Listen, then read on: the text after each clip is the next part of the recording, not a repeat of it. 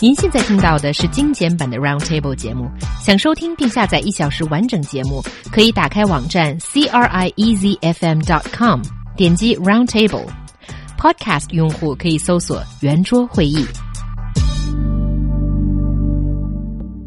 A Chinese couple was infuriated after they received their pre-wedding photos taken in Bali, which cost them nearly 30,000 yuan, as friends and netizens say that the photos look tacky and the backdrop is nothing like Bali.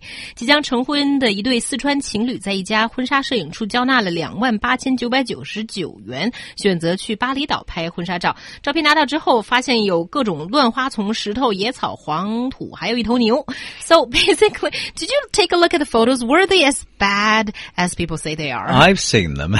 it made me laugh. Um, some one of them's taken. I mean, Bali's renowned for its beautiful beaches, but this beach scene is kind of looks like mud to me Mm-hmm. and very unattractive. In one of the photos, you can see a herd of cows in the background. Yes. Uh, For me, the the thing is that if I paid thirty, how much was it? Thirty thousand, 30,000, almost Why? 30,000, yeah. 30,000 yuan.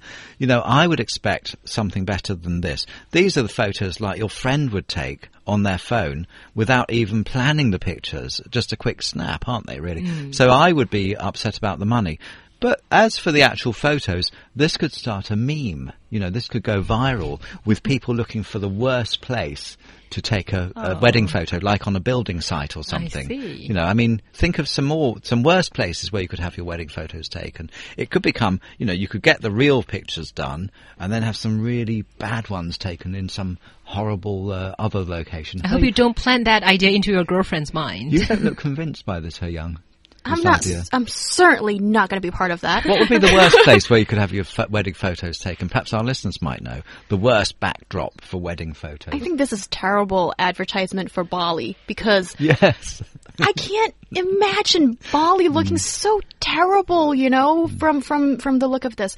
But I think here is really that that photographer does not have an eye for for for taking photos at all because when you look at, you know, um Annie Leibovitz or, you know, those really top photographers, they can make a dumpster look fabulous. That's what I say. So I think here you're seeing someone who's obviously not qualified doing the job. And with uh, customers paying this much, I think this is fraud. This is cheating on people.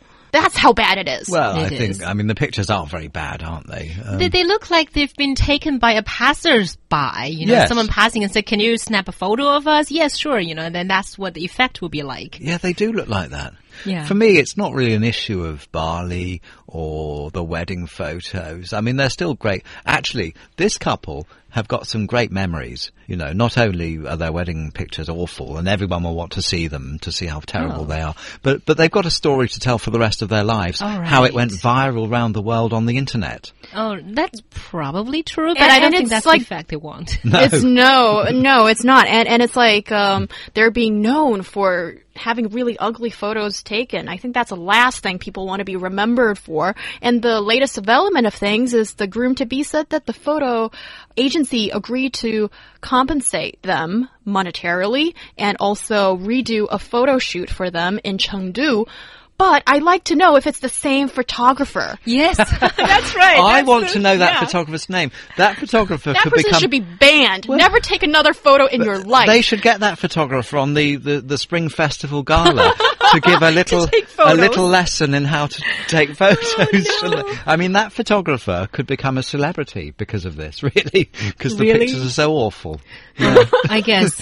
One of our listeners, Haiti, said, I guess the couples were cheated because I've been to Uluwatu Temple this year during the Spring Festival. I guess that's in Bali. And the scenery is amazing. The water is clean and so on. In short, the photographer didn't achieve the ideal results. So the customer have the rights to get the refund or ask the pictures to be taken But again. fair enough. But wait a minute, the couple were there when the pictures were taken. Yeah, that's another Didn't thing. they say?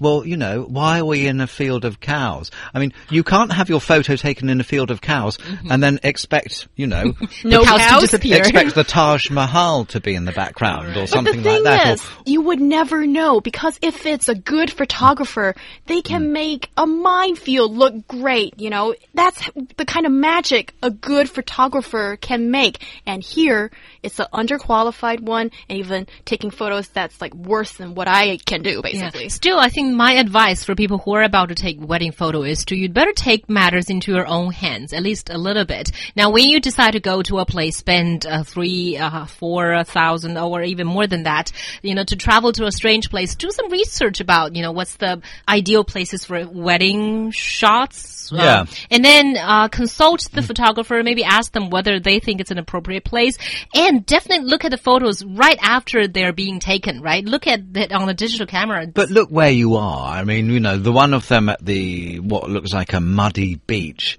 There's no way that can be transformed into the white golden sands that you'll probably find on the other side of Bali.